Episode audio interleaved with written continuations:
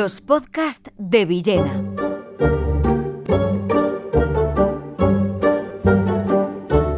Recuperación de un injusto olvido. Carlos Bousoño. Realmente casi tiene uno la sensación de que hablar de Carlos Bousoño, que hubiera cumplido este año 100 años, eh, a, muchos no, los, no les va a sonar y es realmente penoso porque Carlos Bousoño,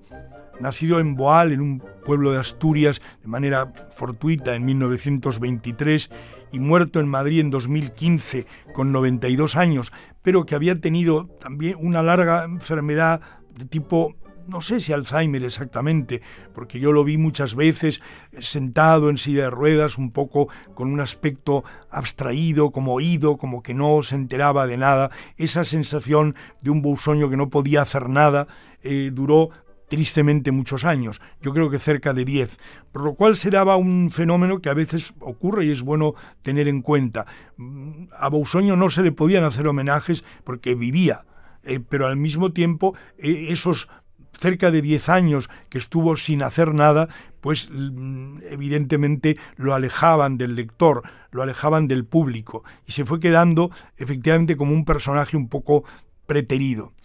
También a eso hay que unir que la última parte de su obra, que algunos críticos valoran mucho, Bousoño fue siempre un gran poeta y un, gran teórico de la literatura. Entonces, esa teoría de sus libros sobre las épocas, una cosa un poco decimonónica, pero que trataba de entender cómo en la historia las épocas se van sucediendo eh, con arreglo de determinados patrones, o los últimos libros eh, que publicó como em, eh, El ojo de la aguja, por ejemplo, que parecían libros más prosaicos, tuvieron menos éxito y todo eso hace que Busoño en los últimos tiempos, es decir, casi los últimos 20 años de su vida, fuera un hombre pues que había quedado un poco al margen, pese a que fue no solo el gran amigo de Vicente Alexandre, sino y que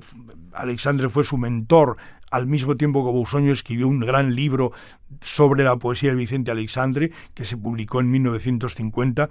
Eh,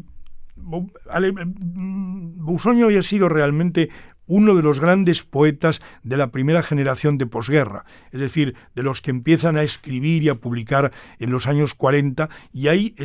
tiene libros realmente muy, eh, muy hermosos, como por ejemplo el, em, Su vida al amor, que es, un, que es su primer libro de 1945, eh, Primavera de la muerte, que es su segunda obra y que luego en 1998 probablemente es lo último que publicó, eh, dio ese título, Primavera de la Muerte, a su poesía reunida, se publicó en Tusquets, mm, lo hacen un, poeta que va subiendo, porque después aparece Invasión de la Realidad en 1962, un libro clave para entender el nuevo realismo de una poesía que había pasado, en el caso de Bousoño, de, un elemento, de una poesía en tanto religiosa a una poesía donde la realidad cuenta y hay que tener en cuenta esa realidad, a después libros más eh, sutiles, mm, más vitales, como por ejemplo eh, Oda en la ceniza de 1967 o Las monedas contra la losa de 1973, que son quizá Oda en la ceniza y Monedas contra la losa, lo más notable de Bousoño,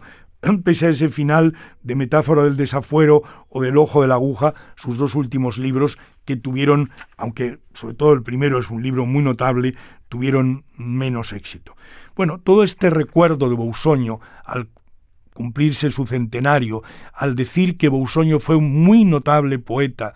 quedando ahí su final, pues un poco más dudoso, pero un notable poeta, muy notable poeta, y además un gran ensayista, con libros fundamentales como eh, Teoría de la expresión poética o el irracionalismo poético, el símbolo, lo hacen un personaje que es importantísimo en nuestra cultura literaria y en nuestra poesía. Esto lo ha reflejado bien un libro que, de Alejandro Duque Amusco, que fue amigo de Busoño y que se llama En otro grado de luz y ese en otro grado de luz es eh, que pensaba Bousoño que podía ser el título de un libro de poemas que no llegó a escribir, es En otro lado de luz, son lecturas de, de sobre Carlos Bousoño y es un librito ameno y además un homenaje muy claro a Carlos. Como homenaje a este centenario de Carlos Bousoño y a su valor, leeré un breve poema que publicó en 1960 titulado Nadadores saltando al mar. Vibrantes de hermosura sobre vientos marinos, fulgen al sol invictos, duros, tallados, ciertos. En el amor se arrojan voraces, diamantinos, gozosos, entregados, altísimos, despiertos. Un gran poeta, Busoño, que no se debiera olvidar. Luis Antonio de Villena, solo en podcast.